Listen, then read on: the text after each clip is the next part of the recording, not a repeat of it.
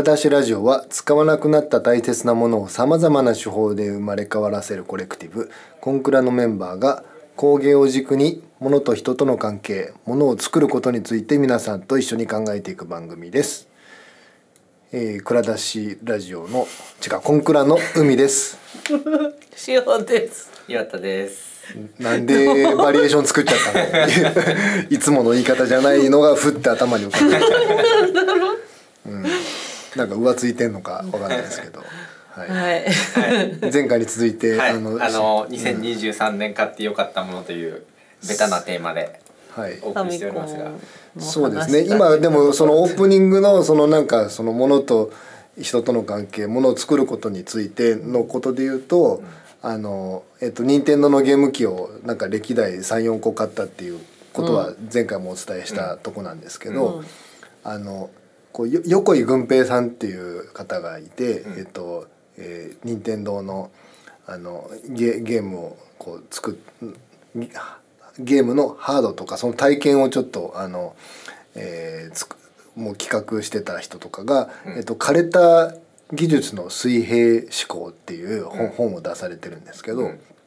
うんとまあ、要はこうえー、とゲームってこう新しいこうテクノロジーをこういかにこう入れるかみたいなことを昔からこうやっていくカテゴリーだと思うんですけどビデオゲームとかって、うんまあ、もう枯れてるものとかではなんかこう要は検証が終わってるものとか、うん。もうあ安価になったものとかそういうのの組み合わせでまああのファミリーコンピューターってコンセプトなんで、うん。家族誰でも楽しめるものを考えるっていう。うん。あのことの考えをうっすらとこうたどるような、うんあのこう買い物体験じゃないですけど、うんうんうんとまずあれですよね翔さんってテレビゲームってあのめっちゃやってました。やってまし。た、そその例えば歴史もお詳しいですか？なんか日本とかで。兄が9歳上の兄がいるので、うん基本兄がゲーム買ってるから、うん家にも揃っちゃって、はいはいはい大体がほぼほぼ。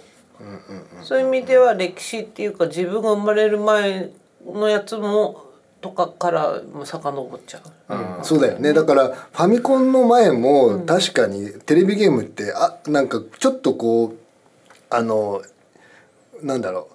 こう新しいもの好きの家庭の子供は持ってたんですよね、うん。なんかあの十字キーとかじゃないけど。うん。なんかあのキーボードのなんかうんうう、もありましたそれ。ありました？名前忘れたけど、うん、自分でプログラミングするやつとかもあったよね。ファミコンでもありましたけどね、ファミリーベーシックとか、うん、まあそうだけどそのそうそう。前前にさ、まあ、でうんうん。PC のジャンルに入るのかそれ多は。分ね。それでファミリーコンピューターってのがもうあもっと言うとゲームウォッチみたいなのが任天堂が出しとって、うん。でそのゲームもう白黒の液晶に対してなんかゲームでゲームウォッチも横井軍平さんですなんかあの新幹線乗ってる時に電卓で遊んでるサラリーマン見て、うん。あ電卓で遊ぶんやと思って、うん。でそもうその全く電卓の中で使ってる技術でうんうんゲームウォッチ作ったみたいなの。が、あそうなんですか。それを聞くと横井軍平さんにしか聞こえないけどね。それをうんもうはなんかだけど、なんかあの横井軍平さんあのゲームウォッチ誕生秘話はなんか諸説あるっていうか、うん。あの新しいことをしなきゃいけないけどあのちょうどこう液晶ができたっていうシャープのなんか営業マンがいて、うん。こいつとなんかやべえ新しいのできるみたいななんかこう当時の社長の話もうん。なんかあったりなかったりとかうん。して、まあまあそうは言ってもそのまああのご家庭のテレビである初めの部類のあのファミリーコンピューターっていうところを買って。うんでか、まあ、正確に言うと買ったけどあのあれって初代のファミコンってえっ、とあの白い本体とは別のなんだっけなあのえっ、と器器具に配線をしてでアンテナにあのアンテナにつなぐっていう、まあ、要はあれもハックですよね。そねその、うんえっと、テレビってなんかその電波を受信するもので、うん。電波を受信したと思わせる機械をファミコンがこうくっついて2チャンネルとかでうん。なんかこうやれるもんだけどそれまでちょっとなんかあの、えっと到達できてなくて復刻されたミニファミコンと、うん。あとはスーパーファミコンとえっ、と任天堂64うん、この前また買ったじゃんファミコンも。ファミコンね。そまあそそれもだから結局使えまだその白いやつに互換する現代的なねなんかこうレトロゲーマーとかが使うような機械を買い足さんといかんだけどそそれを買って、でまああのまあ言ったらあのもうえっ、と結構前にウィニーの話とかあのしてましたけど、あのファミコンのゲームってもうなんかこうソフトででソフトウェア上でできるなんかデータになってなんかもうウィニーとかそういうピアトゥピアとかで散々昔のレトロゲームはこう落とせた時代があったんで、うんうんゲームやること自体はなんかそんなにこう PC でこう再現することはななんだろうな。やる人にとってはなんかハードルが低いことだったんだけど、あえてそのハードを使ってなんかやってみるとまたちょっといろいろと発見があるというか、うん。あのなんか画面がピクセルっていうんじゃなくてさ今すごい大きな画面でやってるんですよ。74、あれ？72インチ72か4インチですね。でその古いファミコンをつなげて、うん。やあのコンバーターみたいな、うん。でそうすると何があるかっていうとずっとピクセルのカクカクしてると勝手に思い込んでたのが実はすごくモヤモヤとうんなんか点の群衆でもわーっとしてる部分もあって、うんなんかこうそれで陰影つけてたりとかしてるっていうのがだってあれ見えちゃう。がさ出た頃ってさ、うん。テレビって25インチとか29インチで大画面って言われてた時代だと思うんですよね、そんなな倍以上の70何インチで見ることなんて多分、ドラクエ1とか結構、うん。その背景の描写が、うん。点点描みたいにちゃんとそのなんていうのただの1ワンカラーとかじゃなくて、うん。多分立体感出すためにちょっとこう点々点々あのポツポツ入ってたりとかしてて、うん。細かーと思ってね。むしろなんかドラクエはなんか柵を追ってった方がなんかそのアイコンがよりアイコン化してった感じありますよね。そうだね。まだちょっと描写する宝箱のもうなんかこうなんだろう斜め45度に なんかこう結構やったりとかちょっと描写的な意図も感じられる時代がだからそのえっ、と回を追うとあのプレイヤーのそのドラクエリテラシーみたいなのもついてくるから、うん。そうそうそう。これこれはあの単純化された記号やけど宝箱だっていうのをとか認識できるようになるとそうそうそうそうそう。そうそこのデータを省くわけですね。そうでです。あとはなんかそのい一個のキャラとかに使われるなんか色とか色数とかも、うん。昔のが結構多い場合もあって、うん。後の方になってくるとその23色とかでうん例えば賢者なら賢者とかし、うん。薄い白と緑、うんプラス肌色ぐらいでも分かるぐらいのその辺も共通認識になってる。そうそうなんかこううまいことをなんかやっていくような、なんか努力の後をなんかこうそれってまあでもファミコンの、えっと、カセットの変遷の中で、えっとうん。ちょっと、えっと、ソフトウェアを開発者のなんかこうなんていうんですかね、えっと、工夫の後みたいな話なんだけど、うん。まあ、ここで話そうと思ってたのはハード自体のこう、アップデートんみたいな話で言うと、うん。64はなんかね結構、えっと僕よりちょっと下の世代の人たちが、えっと小学校のお家でこうワイワイ集まってやってたあの。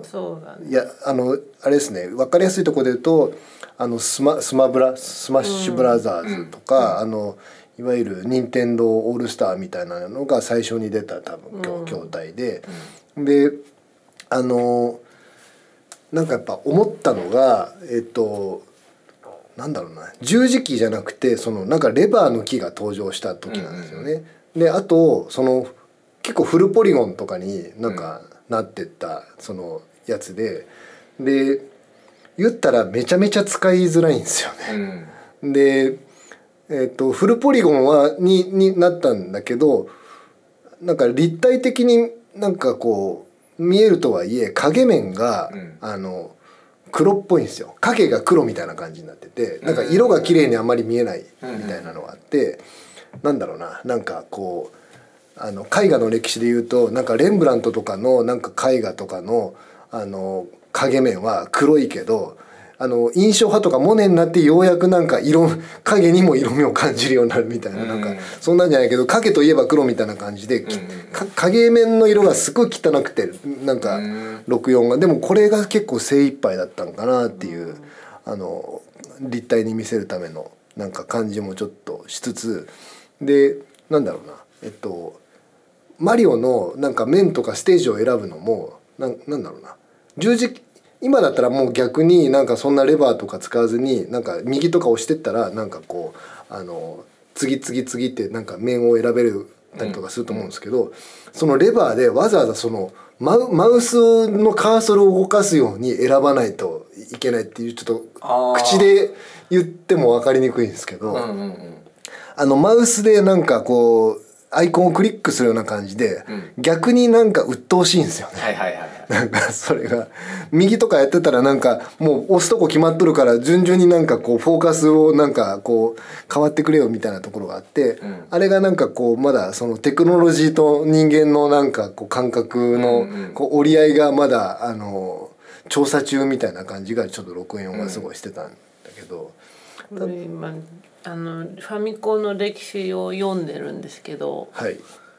なんか1983年にファミリコンができて昭和58う年ってことはあれですねオムニコードの2年後ですね。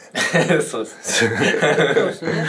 でその後に1986年にファミリーコンピューターディスクシステム。これが欲しいんですよ私。デディスクシステムね。ィスクシステムが欲しいんですよ。なんかうん。やっぱこうね9歳年上の兄のうん。ゲームの趣味が渋くて、うんなんか囲碁と将棋とかなんかわかんないけど。渋渋すぎるから あのもうそういうのばっかりだったからなんかディスクシステムとかだとこうちょっとこうロープレ系とかがなんかロとかあとープレ系推理系とかなんか物語系とか。う。ん。あと新鬼ヶ島とかねあったよね、うん。なんか名作扱いされてる、ね。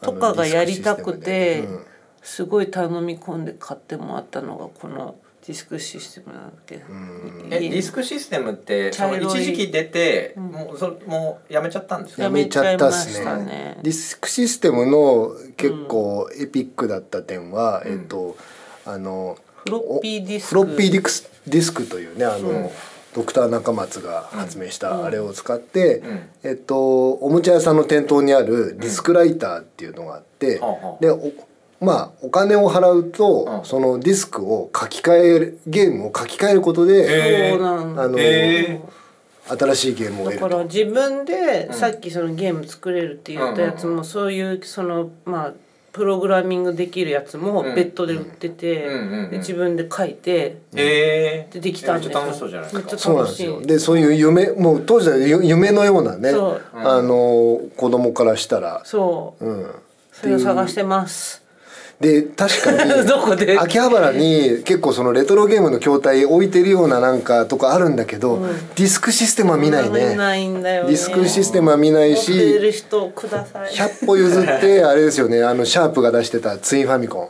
あれも見ないですね。ねツインファミコンツインファミコン。も見ないねツインファミコンは、えっと、さらに、えっと、ディスクシステムと、ん。えっといやそれじゃないですシャシャープが出したの？シャープが出してたん任天堂じゃなくですよて？シャープが出してて。えシャープがファミコンって名前で出してたんですか？であのそうですね。ツインファミコンっていう名前で出してまし任天堂からそのライライセンスライセンスの話だと思うんですけど、ツインファミコン普通に僕のいとこんちはツインファミコンでしたけどへねあのディスクシステムとえっとまあ普通のカセットが両方楽しめる。これだ。あこれもあったうちにあったよこれ。シャープの？うんこれあった。えこれってそのツインファミコン？うんツインファミコンこれあった。ツインファミコン？黒いんだ黒いの、へツインファミコンこれでも今ちょっと中古市場ネットで見てるけど高いねこれ。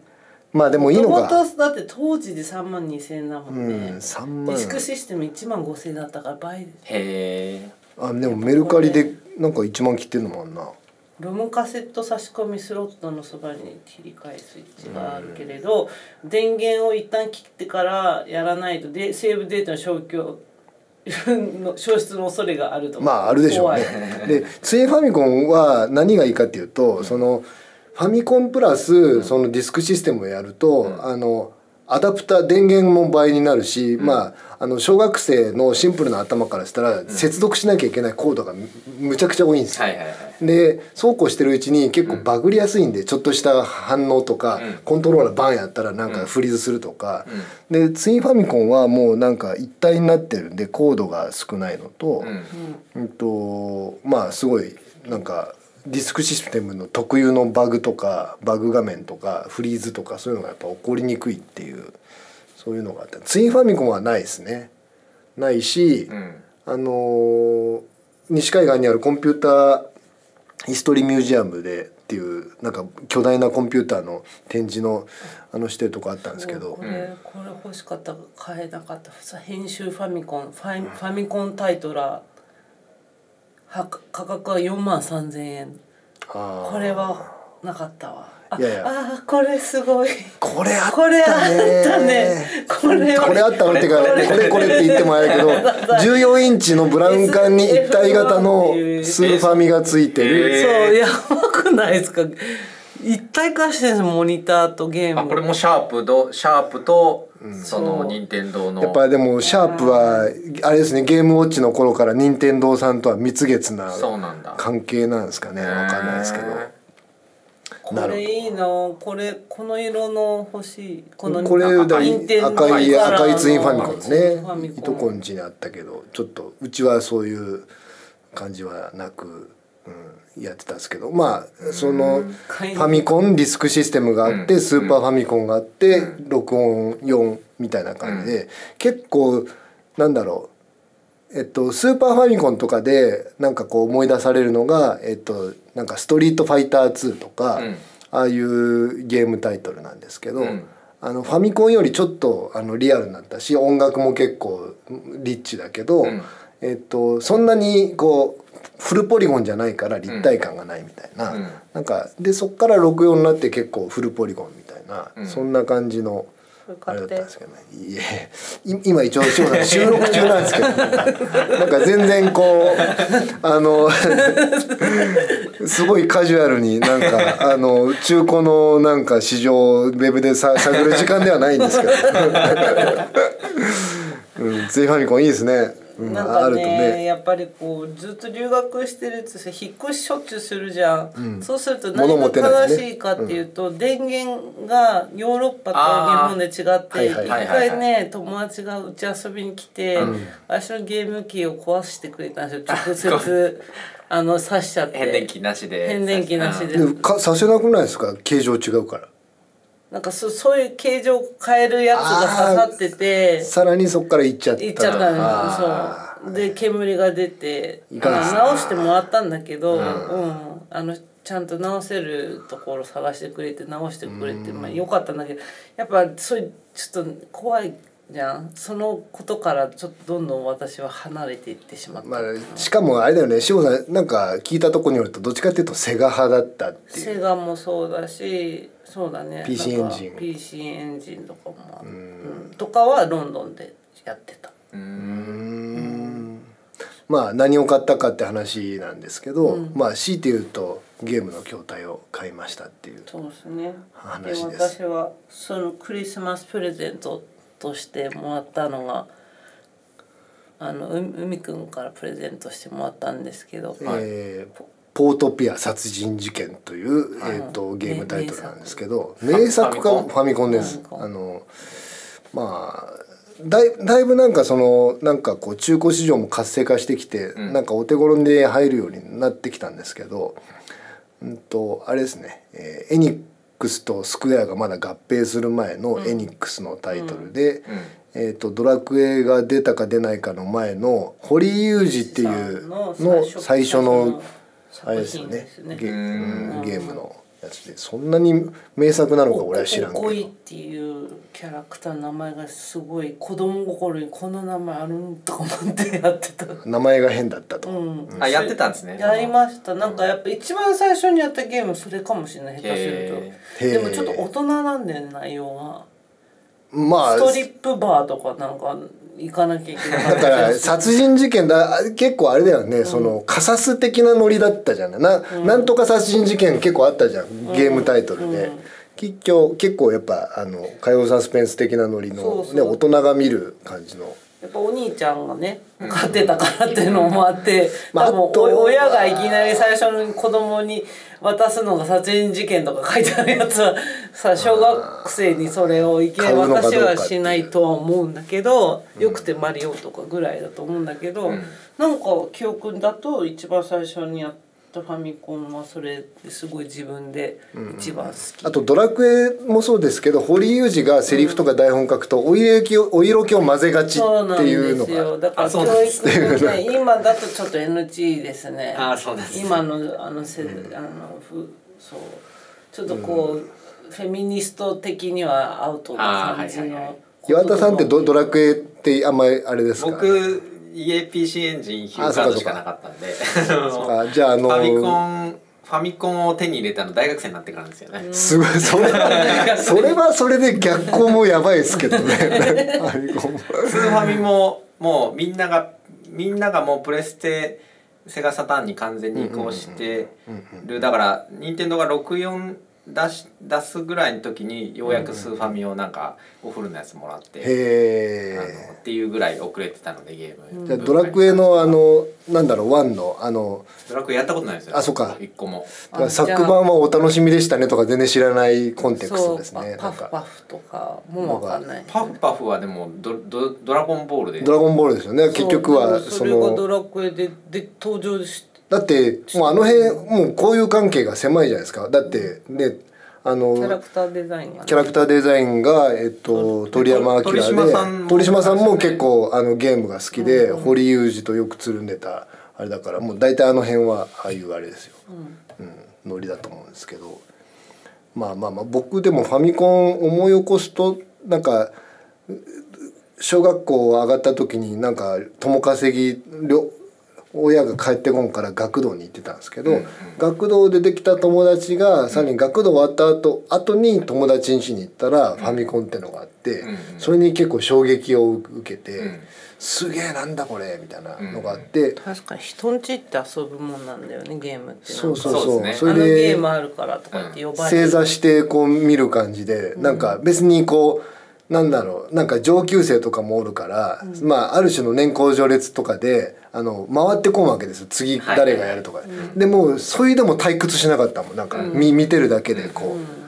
見てるの好きだよね。ずっと私がゲームしてるのずっと見てるんですよ後ろで。何が面白いんだろうって。でもゲーム実況は本当に見てるの好きな人のもうカテゴリーとしてもう成立してますから。私自分がやりたいタイプだから見てられないかいやも両方見てる人は多分両方好きなんですよきっと。うん自分でもやるし人が見てるのも好きなんですよあきっと。友達とああだこうだここなのかあのあそこに調べたのかとかそういうの話しながらやるの好き。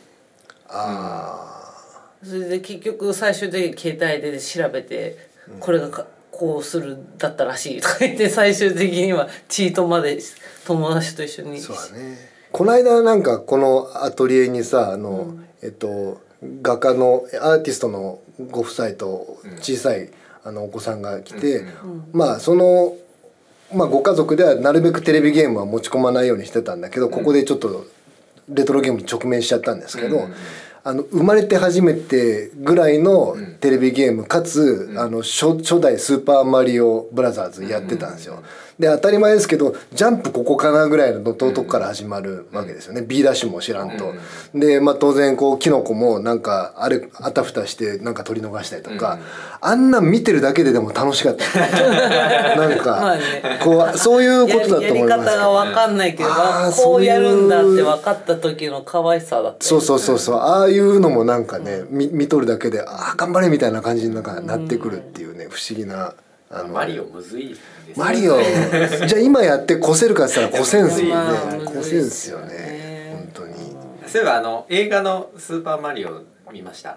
あまだ見てない。い見てないっす行ね。かないとねいやもう映画の追い方もやっぱさすが岩田さん。ですねいやあれあれのそのあのマリオの操作が上手くなっていくはいはいはい。僕らが体験したことのあるあの感じを、うん。はい。あのマリオマリオ本人がやってるあのそれこそあの 後ろで見てるたちがピピーチ姫がちょっと指南役になって、うん。あのもうしあの徹夜してマリオ全部越せるようになるみたいなことをマリオ自身がやるみたいなシーンがあって、へー。そこそこすごいいいですよ。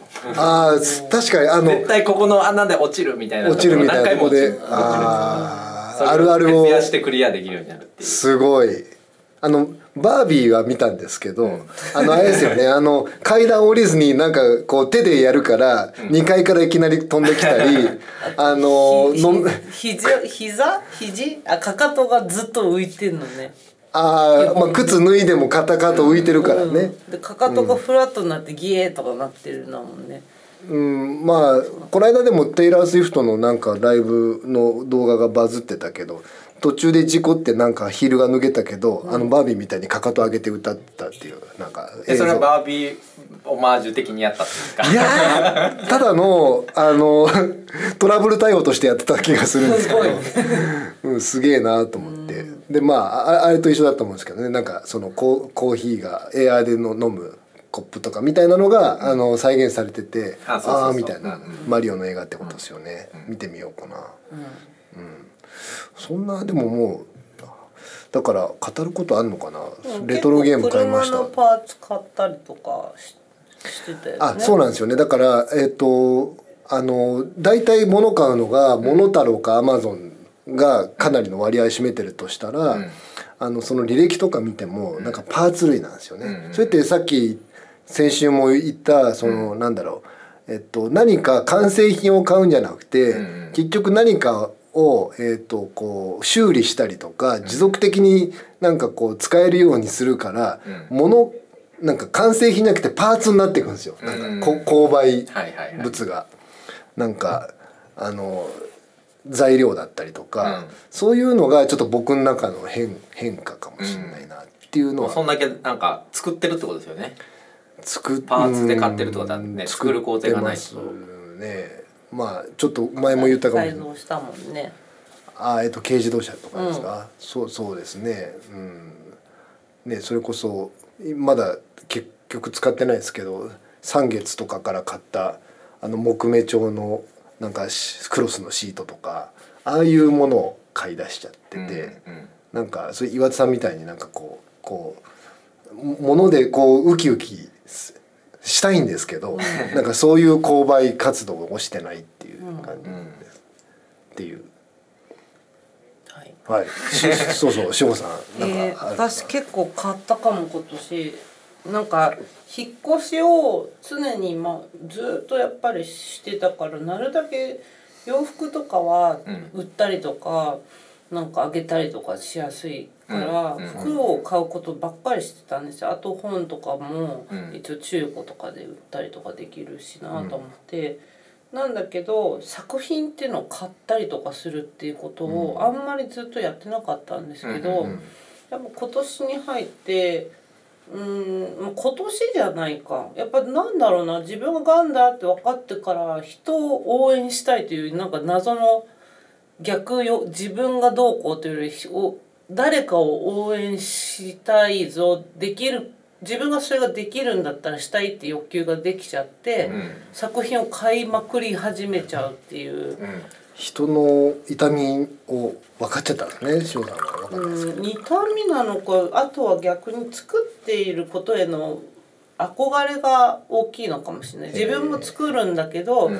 作り続けたりとか、あの作り続けるという行為を続けることがどんだけやっぱりその手術してたりとか、あの抗がん剤している時とかやっぱりその制作なんかしてる気力意欲っていうのもなかなかやっぱり、えー出すのはかなりグワーって出さもう気合いやるぞーとかやんない限りできない、うん。でもやっぱ疲れちゃってる時とかできない。うん。でそうもよやっぱり作るって本当にまあ面倒くさいし大変だしなんでこんなことしてんだろう私はっていうぐらい、あのなんだけどもそれをやっている人たちを応援したくなってきちゃっただから作家っていうよりむしろコレクターになりつつああるの最近ね。うん。そうですよね、まあだから前も言ってましたけどこう蔵出しラジオとかでいろんな方とお話ししてるのも影響してるんですよね。そう蔵出しラジオでお会いしている人たちをほまあ大体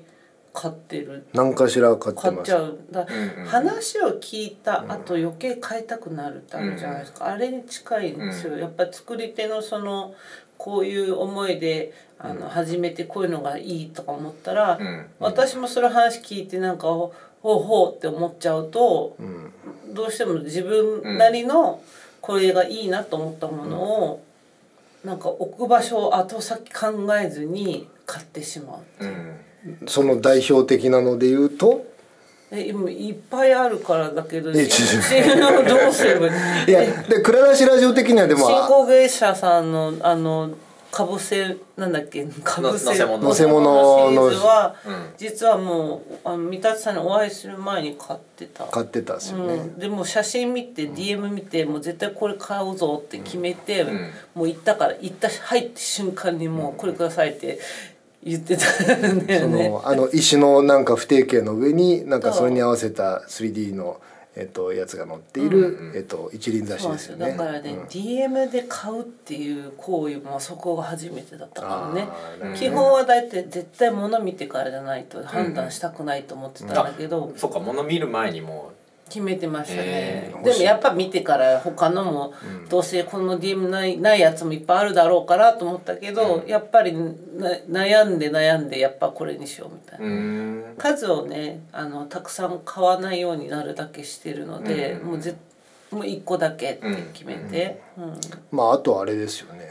あのもうお二方とも蔵出しラジオで出ていただいた。そう龍釜さんも。とあの畑さん畑さんのコラボ。コラボのやつも、うんうんうん。コラボだからっていうので、うん紐組紐が貼られている、あの時期にね。時期にねうん。っていうのもか花瓶も買ったし、うんうんうん。あとは、えっと蔵出しラジオではないけれど応援しているアーティストがいてあので私も展覧会見に行ったんですよ。うん。でその時にちょうどタイトル展覧会のタイトルが「Google is your friend」っていうタイトルでちょうど私その直前にレイとまあねここでも何回も喋ってて、レイオフが起きて。ひえーってなってた時にその「Google is your friend」っていう名前で、うん。展覧会やる？とか思って見に行って。その作家さんの名前は？抜け目くんです。抜け目さん。抜け目はいえカタカナで。そのそれってどういうニュアンスのでどういう意味意味っていうか。グッドクエスチョンですね。それはまあ二重の意味があるわけですよ。うん。彼はやっぱりその大量消費される行動とか大量消費されているイメージっていうものを使うから、うん。まあ企業のロゴとかをそのまま使うわけです。みんなが見て、あ例えばアマゾンとか分かりやすいあの、なんか矢印のピューンとかなってるやつとか、うん。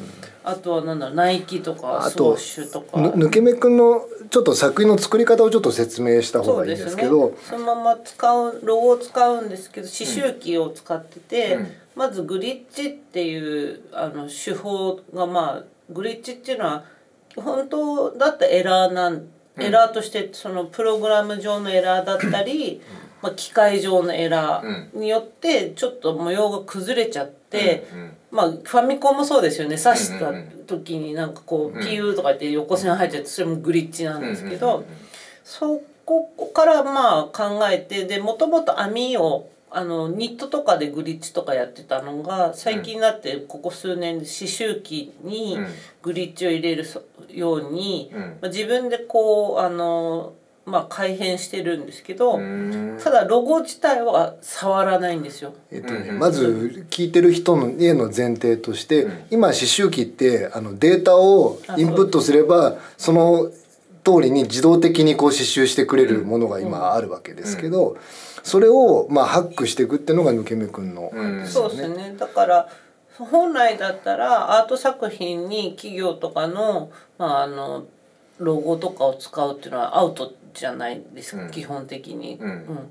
あの IP 的にも。うん。でそれをいやあのロゴはいじってないんでっていうだから本人じゃないんですよやってるのは。うんうんあの機械がのエラーでうん。ぐしゃぐしゃってなっててただ面白いのが彼もその多分自分で何何百個もやってうん。いい塩梅を選んでるって言ってたんでうん。200とかやってまだこれ Google って読めるなとかうん。まだアルファベットって読めるなみたいなところを攻めてくる。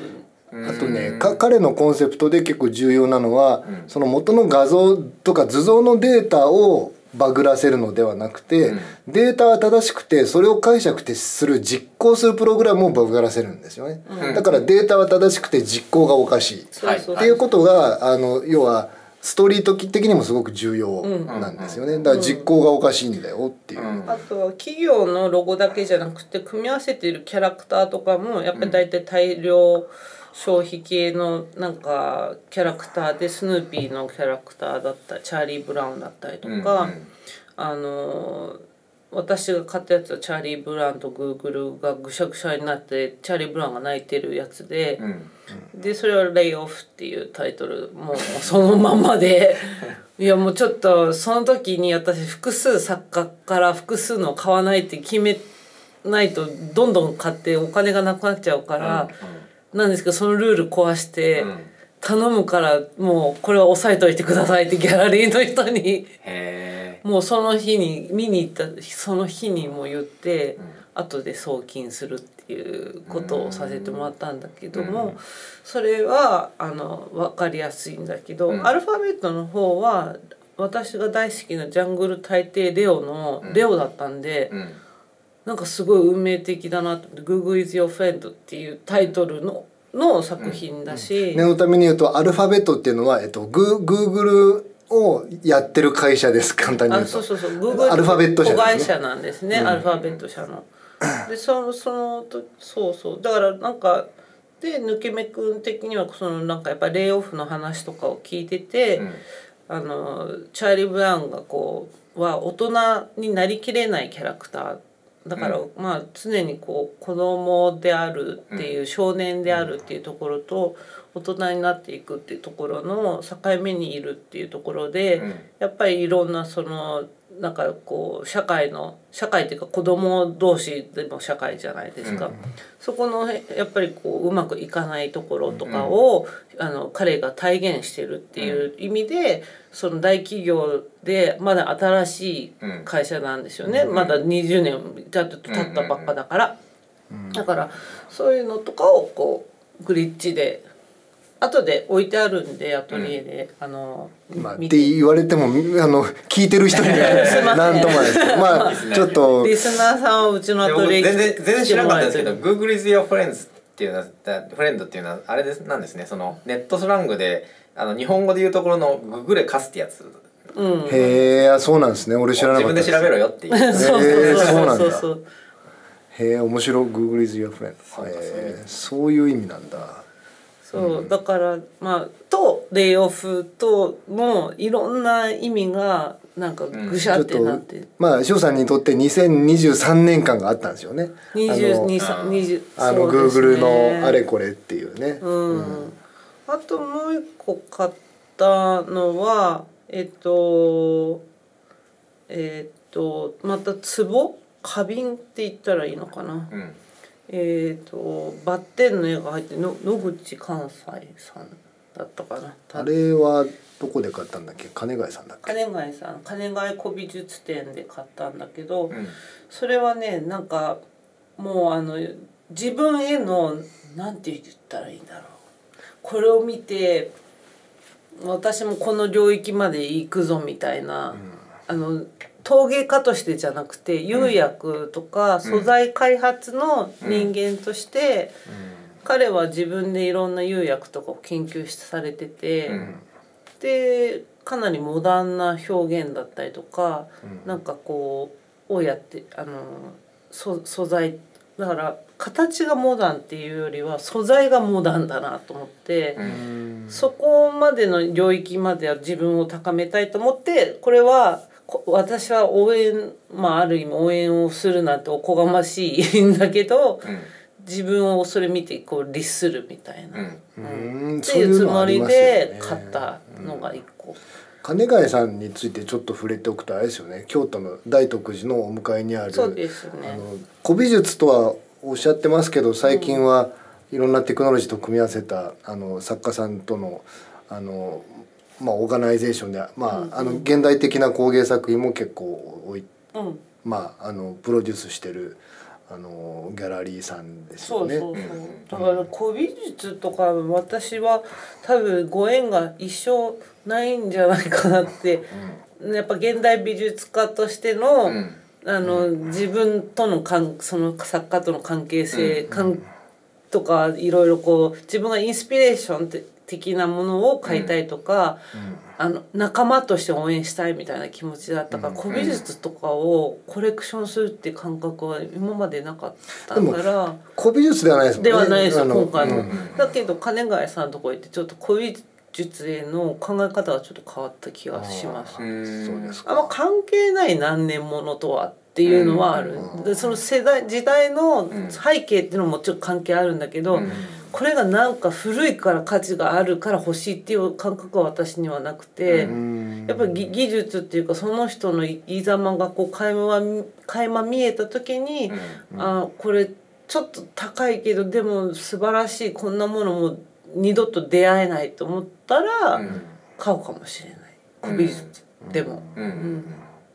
あと今日ちょうどすごい面白いあの面白いなっていうか勉強になったなっていうのをあのゆ四方由紀子さんとかあのダース・ベイダーさんとか宇川さんとか。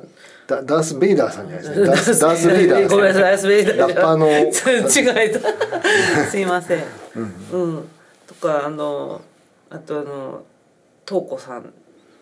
鈴木東子さんとお話ししてたんですけどやっぱ四方さんが結構こう重要なこやっぱりこうさあのことを言ってくれたんですけどやっぱアーティストも作っている方もそのミュージアムの方もコレクションをするコレクターもやっぱりちょっとこう考えてほしいのはアート作品っていうのはアーティスト個人が作ってでコレクターとかが個と個人の所有物お金払ったかお私のっていうので持つものではないんですよっていうことを言ってて。えっと、ちなみに四方さんの説明をすると、四方由紀香さんっていう由紀子あの由紀子さんは、はい。えっとあの美術芸芸術批評家協会の今か会長かなんかをやられてるのかな。そうですね。それであと,、えっと森ビルがやなんかやってるメディアの「ヒルズライフ」でちょっと連載をしてたけどこの前は。おまあわ完結したというすごいことですね。それは読み応えあるんでヒルズライフのあの四方さんの「エコゾフィッ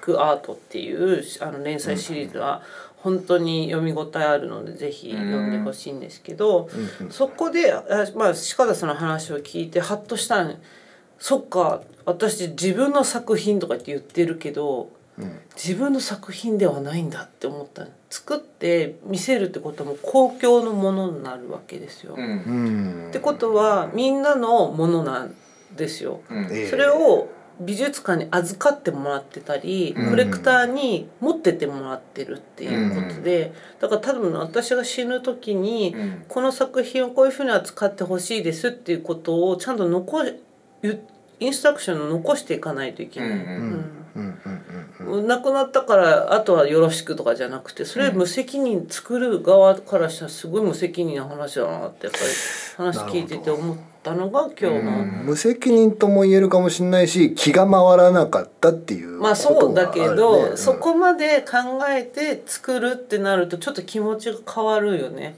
まあまあまあ、うん、やっぱり作品に対しての、そっか自分表現してるっていう風になのが違和感でしょうがなかったし私ずっと、うんだから私なんか自分のことアーティストって呼ぶことにうん。対して違和感を持ちながら自分でじ自称っていうか、自問自答しながら名乗ってたわけですよね。そうですそうですそうん私はアーティストですと、うん、むしろねデザイナーなんですよ。私あの職業的には会社ではちゃんとデザイナーっていうポジションで働いてるかけれど一般の人は私のことアーティストだとしか思ってない。デザイナーなんてお1ミリも思ってない、まあ翔さんもそういう振る舞いしてますからね。まああのパブリックなとあのグーグル以外のとこでは、なんそうだからやっぱりそういうことを昔はなんかすごい学生の時とかはめちゃくちゃ考えてたのに最近はうんなんかチャンスもあのた展覧会の機会もらったし新作作ってみるかみたいなぐらいのね、甘い考えだったなと思って、うん、でもそういう意味でもやっぱり作品買うっていうのはお預かりしている。うん。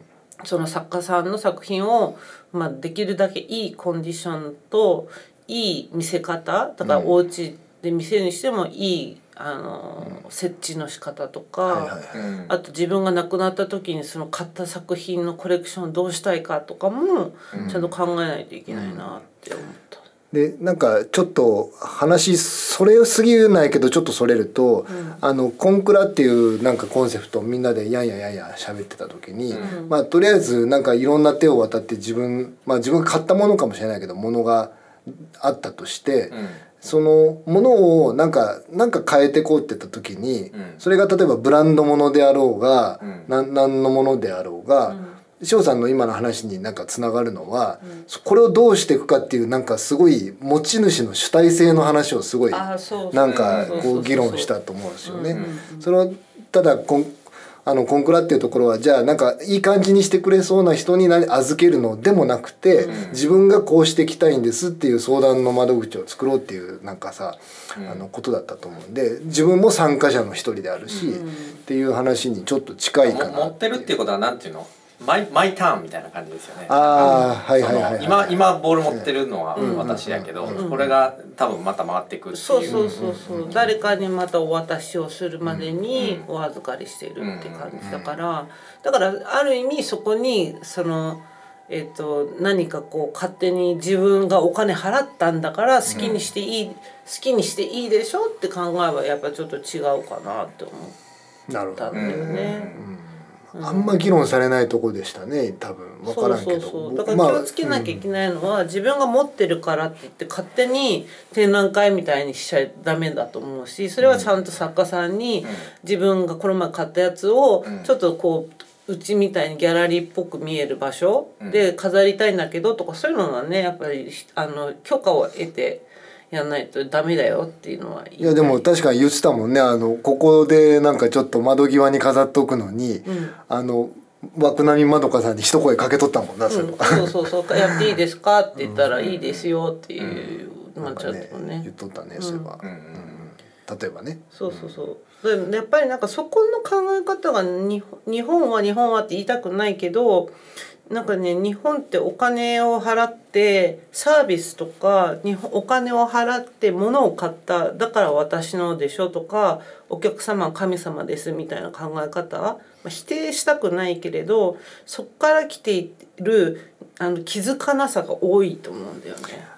それもあるしあとまあさっきのダース・レーダーさんの話をなんか引用していいかどうかは分かんないけどあの何かを共有してるパブリックなものを共有してるって感覚が薄いっていうのはなんかやっぱり言,、言ってたかな、それは例えばグラフィティとかストリートアートの話とかもそうだけど公園って誰のものって言ったらなんか多くの日本のまあ大衆は、えっと、行政のものでしょうとか、それを使わせてもらってるとかなんか行行政のものっていうような感覚が多くの人に強いけど、それマジで俺らのものっていう感覚がちょっと薄いみたいな。そうなんですよ。イギリス人は公園は俺らのものと思ってるから、木を切るのにも大騒ぎなのね。うん。本当に木を切らせないために三日三晩しばあのし木に登ったり木にしがみついて、うん。ローテーションでうん。あの木を切らせない運動とかも本当近年あったりとかしたから、うん。そそれだ代々木公園でやってたんそもう切られちゃってるわけじゃないですか。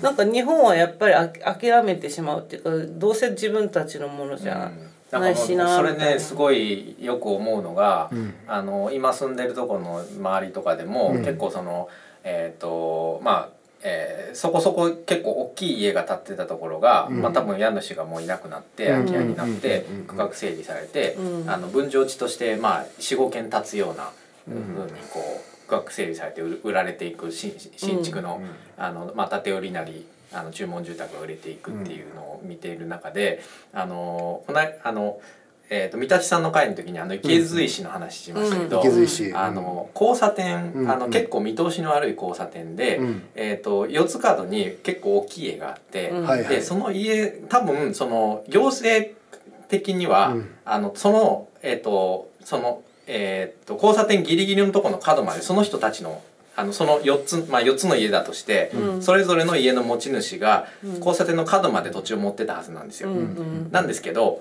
角には家は建てずにちょっと角カットした形にして池髄石を置いて、うん。だからここは私の土地ですよって言いながら、うん。角がカットされずに見通しが良くなってたんです。よ。うん。でそれが区画整理されたら、うん。あのもうそのギチギチまでその土地だ売った土地は全部家が建てられる場所ですっていうような考え方で、もうギリギリの角まで家が建ってしまって見通しが悪くなってしまっただからその土地として自分が購入した土地であれば、うん。その公共性みたいなところその、うん。ここを目の前を通る人の見見通しの良さみたいなことっていうのは別に考える必要がないっていうことなんだなと思いながらああの見てて。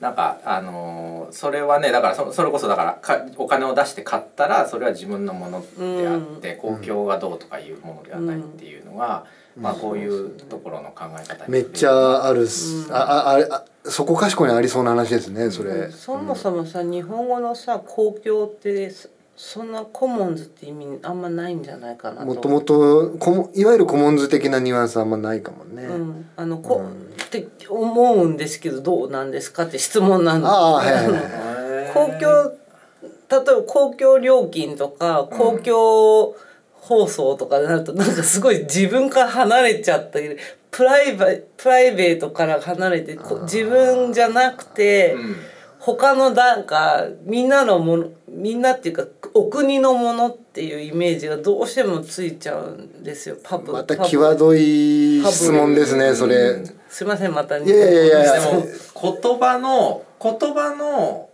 そのまあ福沢諭吉がつけたのか西山根がつけたのかわかんないですけど、うん。その翻訳の仕方としては悪悪 悪くないってあれですけど、うん。ますごいいいといいと思うんですけど、うん。公共っていうその2つの漢字のうん。組み合わせは、ただそれがその受け手の中でどう捉えられてるかどっちかっていうとあの塩さんが言いたいのは公共ってものがあったとして公共と個人の関わりとか関係性の話をしたいんだと思うんですよ。そうだね、その多分「こう」がついちゃうから、うんあの、うん、コモンズって意味が薄く感じる。なんかパパブリックっていうのもなんかの方がええっとパブコモンコモンズって言葉のニュアンスを、うん。公共って言葉使わずに日本語にしようと思ったらどどう逆逆にどうどういうふうな説明ができます？コモンズっていうのは「えー、とこう」っていうまず CO から始まっているので、もうそのその時点で誰かと、うん。とか何かカップリングとか CO ってつく、うんこうなんとかとかは、コラボレーションもそうだけど、うん CO がつくとうん。何かと何かで一緒って意味なんで、うん絶対1ではないわけですよ。だから公共の今日の字がそうですよね。そうそうそう。うんうん。なんだけどそこにこの公共の「こう」がついちゃうと、うんパブリックコモンズみたいな感じに見えるのかな？ななんだろう？なな多分これ私の多分勘違いかもしれないんだけど、すごいわかんなくもないんですけどそれあんまり僕はあの話を広げるの消極的なな上で言うんですけど、あのせ政治に対する日本人の主体性とかそういうものとかなり密接な関係があると思うんですよね。であの政治家はせ政治は政治家がやるもの、えっと、行政のサービスは役人がやるものみたいな自分とのなんかかなりパーテーションを結構強く思ってたりすると、うん。さっき言ってたあの広場は俺らのもんだぜっていう主体性がうなんかすごく薄くなってって、うん。えっとあのこそこで何かやらしたらやらかしたら、えっと、持ち主である、えっと、その行政がここでボール遊びするなって怒ってきたとかそういうニュアンスに近いんじゃないかと思うんですよね。で例えばじゃああの公園のなんか都市計画がちょっと変わったんでその公園が潰されて何かこう立ちますよって言ったらもともとそこを自分らがなんか共有してるって感覚が薄いからまあ残念だけど仕方ないねっていう心理になると思うんですよ、言言っても。だから所有の意識はやっぱり弱いと思うんですよね。そのあ行政の持ち物なんだね。持ち主がこうやって言ってるからその決まりに従わないといけないよね。っていうそういう感じはあの政治に対するコミットメントとすごい密着なみ密接な関係があるんで、うん。そそれはあんまりここでは掘り下げたくないんですけど 面倒い話になるんでね,、まあね。うん、まあでも確かにその東京ってこうロンドンに住んでた時にうん東京って公園が本当にないなって思ったのね。うん、ロンドンってダメ。いやないなっちゃくてあの敷地がのパーセンテージだからうん。敷地あのー。公園の敷地量はすごい少ないんだよ都市,、はいはいはい。都市のくせに。うんうんうんうん。ロンドンって何パーだったかな？ちょっとわ当時70%あれ？いくら？え70%はありすぎじゃない？ない30%日本は山林の国って言われてて70%が山林のあ国ですけど。そういえそっちではないと思います。そっちではないと思いますけど。なんかなまあまあまあまあな割合があるんですよねとにかく。そうですね、はい、で上から地図で見ると結構緑がいっぱいあるなみたいなそんな感じなんじゃないですか？ハイドパークを筆頭に。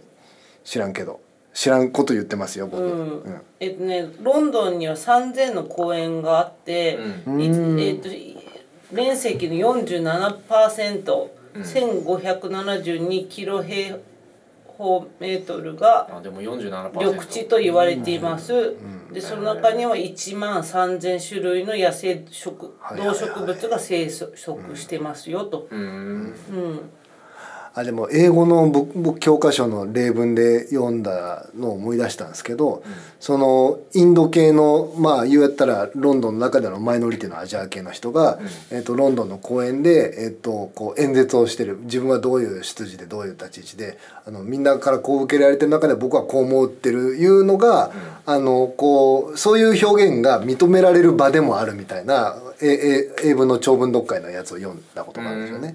すごくやっぱそれってやっぱ公共に開かれてる感じはすごいする,、うん、だってするんですよ。自分の庭だと思っても基本なるほどね。うんもう私もやっぱ学校のちょうどど真ん前がハイドパークだったから、うんやっぱ学校ちょ学校が終わったりとかしてなんか飲みに行こうとか言ってる時に自分たちでビール買って公園で飲んで。なんか寝転がったりとか、うん。土曜日とかなんかもう冷やサロ代わりでみんななんか上半身脱いで日焼けとかしてて、ん。パブリックでそんな上半身裸でなんかってまあ日本であんまり見ないこう、まあん。絹田公園まあやってる人いたいらるけどよっぽど体に自信がある方であろうみたいななんて言うんだろう。あとは湘南とかで なんかサーファーとかそれはもちろんね海だからとか。だけどそそんなに日がなくてうん。寒いのに、うん。あのビキニとか、うん。あの短パンでうん。寝転がって日焼けしてるの。うん。それあれだよね。だから日本だとマツコのなんだっけ月曜から夜更かしのインタビューを受けちゃう感じに見えちゃうよね。なんか要は当たり前、うん、ちょっとこの人おかしい人発見みたいな感じ上にな野公園とかで例えばう。ん。ビキニ姿で歩いてたらそれなんか面白い人だなって思われちゃうならオケハイドパークって普通の普通である普と通であるっていう。まあでも上野公園の雰囲気とかって、そのなんかやっぱりそのなんていうんですかねお国の意向みたいなの感じちゃいますよね。感じますよね。大いに大いに感じますよ大いねに。だって公園の中に国立っていう名前の建物たくさんそこ入ってるしそこにドーンねと真正面にそのあっねて。国立博物館があって、うん。それも考えたらやっぱりその公園の作り方とかも、うん。やっぱり日本ってどっちかって宗教的な意味合いがあるんじゃないかな神社の境内の延長みたいな、うん。例えばなんかここの場所に緑をとか、だから例えばその風水的なのか関西でいうと京都とか全然公園ないんですけど。はいはいはないですよ、うん、まあ本当にあっても本当に本当にあの一応あの行政的に決まってるんで児童公園作りましたみたいな、うん。ここでどうやって遊ぶのみたいな、うん。あのめちゃくちゃちっちゃい公園がいくつかあるとか、で本当に緑東京よりもないんですけど、少ない京都って、うん。で例え例えば関西でいうと大阪万博公園とかありますけどあっことかはあの入場あのエントランス入らないと入れないですから入場料払って。全然パブリックじゃない。まああれなんかね国策で言ったら作った。そうかそうかそうか。国のものだから公園じゃなくてうん、呼んじゃダメだね。でも結局そのでかい公園っていうとああいうものに。うんイメージになるってことですよね。うん。その、よく怒らないね。はいお金払ってまでって税金でさ使う、税金で十分無料で使わせろやってなるじゃん。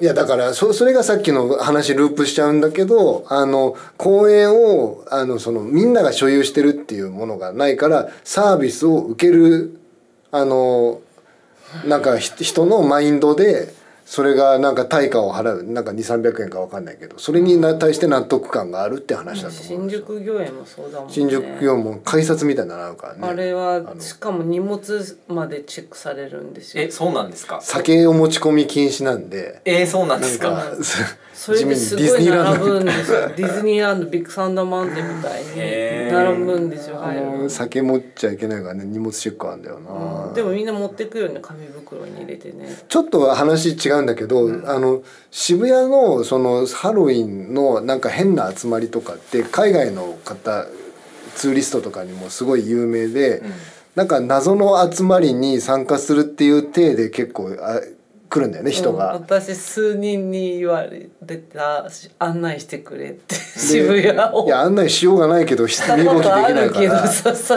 完全に動きできないだけであれってなんか転じてああれはなんかあの辺の一帯をあのヨーロッパ系の人だったらあの広場だと思ってんじゃん渋谷の界隈全体を。そうだねもう好き勝手酒も飲めるし、うんいいとか悪いとかそうやね。あのアメリカとかだったら路上で酒とか飲めないうん。から、あれはなんか意味が反転してる例な気がするけど。ね、なんかあそこ全体をなんかパークだとなんか広場だと思ってる節がある。る、よね、でもさ今年さ渋谷区はもうさあのお酒も売らなかったんだよね。確か、あそうなんですか。路上コンビニとかで売らないって言って。あコンビニもその渋谷区内はそのハロウィンの時期に売らないというニュースを見ました。あだから実とあれだね。際行ってないかわかんないけど。日本シリーズで阪神がもうあの日本一になる瞬間に道頓堀のなんかほとりの,、あのファミマがシャッターガー閉めるっていうのはあったけどまああれもあねれね。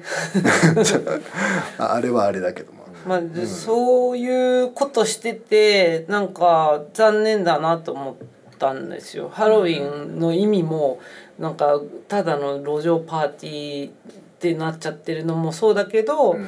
ある意味池袋はうまくやってて、うん。そういうコスプレイヤーさんのキャットウォークとか作ってて、うん。逆にこんなにすごいあの仮装素晴らしいっていうのをショーケースを作ってるから、ある意味そんな暴れたりとかはしない、みんなリスペクトのする場所みたいな感じになってて、池袋うまくハロウィンを乗り越えてやってます。だから乗り越えてっていうか。相乗効果をちゃんと醸していく、渋谷は逆,、逆なんですよ。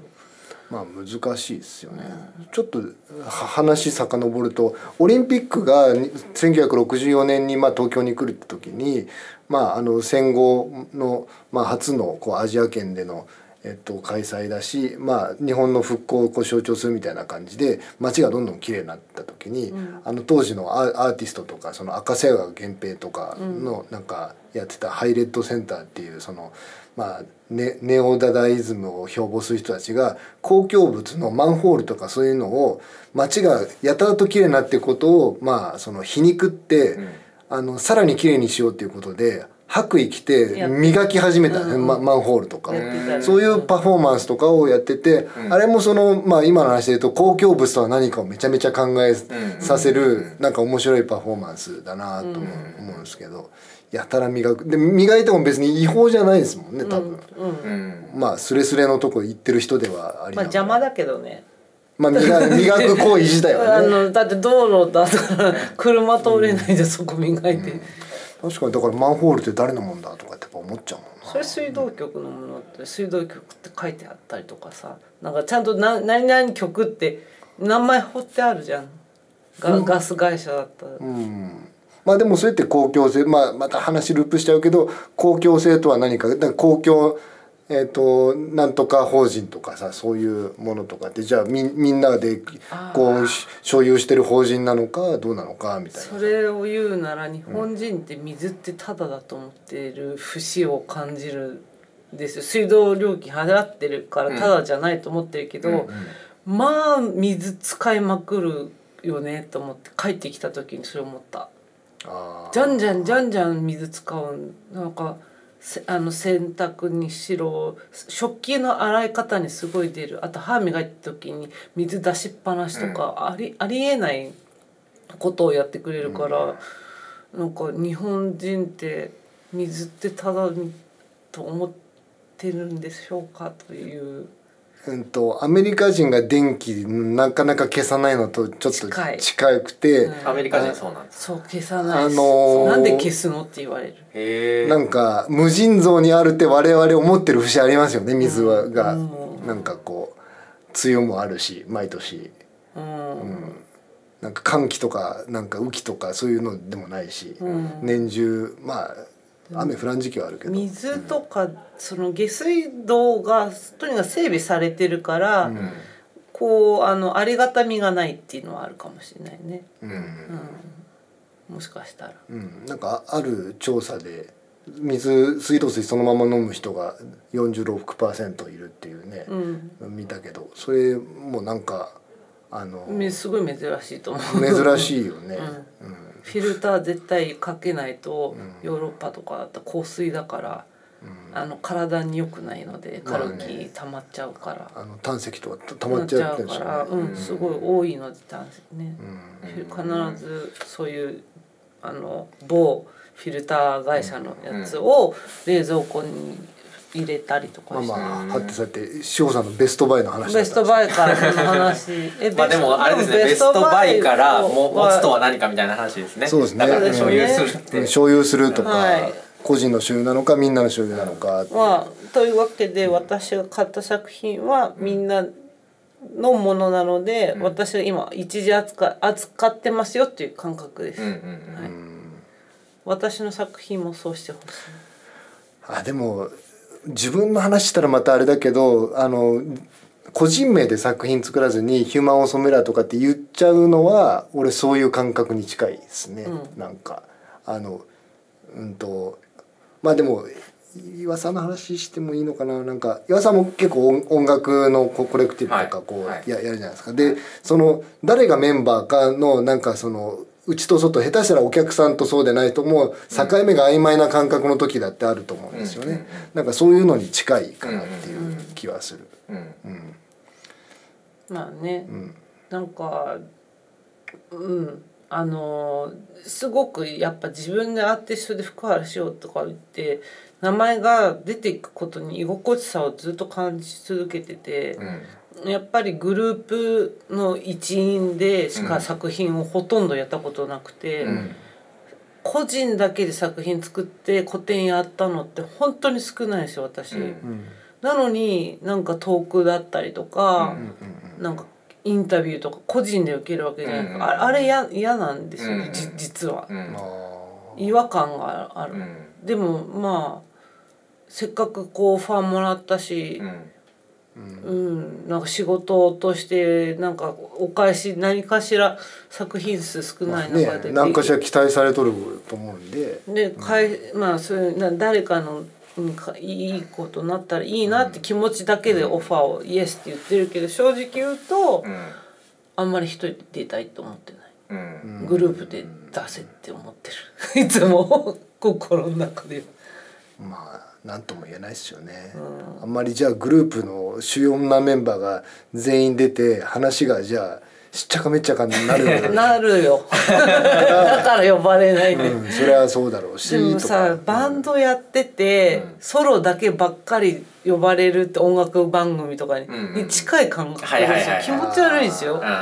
う申し訳ないなと思ってさ、うんうんなるほどね、でみんなで作った作品とかをプレゼン代表でしてるわけじゃん。んうん。でも代表でやってるつもりだけどそうおかうおかしいんだよね。なんかグループで作ったバンドの曲を個人がソロで歌ってるみたいな,、いやだから塩さんボーカルみたいな立ち位置だとは思うんですよ、その言ったら「ミュージックステーション」とかでなんかバンドが出てきて、たタモリさんがなんか喋ったりとかするじゃないですか、で一応その話し相手はなんか大体ボーカルの人ですよね。いるじゃんバンドの人画面に映っとるやん。そうかここ完全に一人であオファーをもらうことがなんかなんかなと思ってるんで、この今後はちょっとグループでお願いします。あ喋るのは私ですけどミュージックステーション方式後ろに立っとるだけ。いやいやいやいや。あ曲はこの人が作っててみたいな。前作った人が前に出て喋ってほしいですよ、本当に喋りたい人かどうかもあれですけどね。まあ喋りたくない人もいるからね。ねあのももので語ってるんで俺からは特にみたいなね方もおるし、そうん、そういう人いいね結構多いよ。思います、うんまあそんな感じで、はい。あのいいいい感じにやっぱり倉田氏ラジオ的的 に脱線もしつつ。ベストバイの話はあんまりならない、あのベストバイ回でしたというはい感じですかね。はい。というわけでえーっと来週はゲスト会。っやれたらいいなと思って仕込み中ですと、はい。ていう感じですね。一応もう一回年末のリマインダーですって言って多分決まんないと思う大丈夫かな大丈夫かなまあまああのちょっと連絡がまあ一応この人に出てもらいたいなって人はいるので、うんあのちょっと調整中ですっていう感じですね。ははいい、なので来週もお楽しみということで、えーっと火曜日に配信しますのでよろしくお願いします。はい。えっ、といつものように、えーしハッシュタグは CONCRA でえっ、とやると変なあのコンクラって他の意味がすごいいっぱいあってコンクラのハッシュタグで X で検索するとなんか全然い違うのがいっぱい出てきちゃうんですけどそれでも僕らは見たりはするんで、はいはい、あのお願いします。えーフォーム使えるようになっておりますので ぜひとも、あの私のベストバイは先週も言いましたけどあの今週もお募集中です。はい。面白いのが来たら次の回でちょっとこんなの買ったっていうは、話をしたい。まあそんな話できるといいですよね。あとは、えっと、まだ引き続きあれですよね、えっと、ポッドキャストの、あはい、ジャパンポッドキャストアワードのリスナー投票もはいお願いします。ぜひぜひはい、リンク貼ってますので。はい、はいお。願いします。というわけで今年も、ははいい、そうですねいい感じにやっていきます。はい、やっていきましょう。はい、はい、ありがとうございましたあり。がとうございました。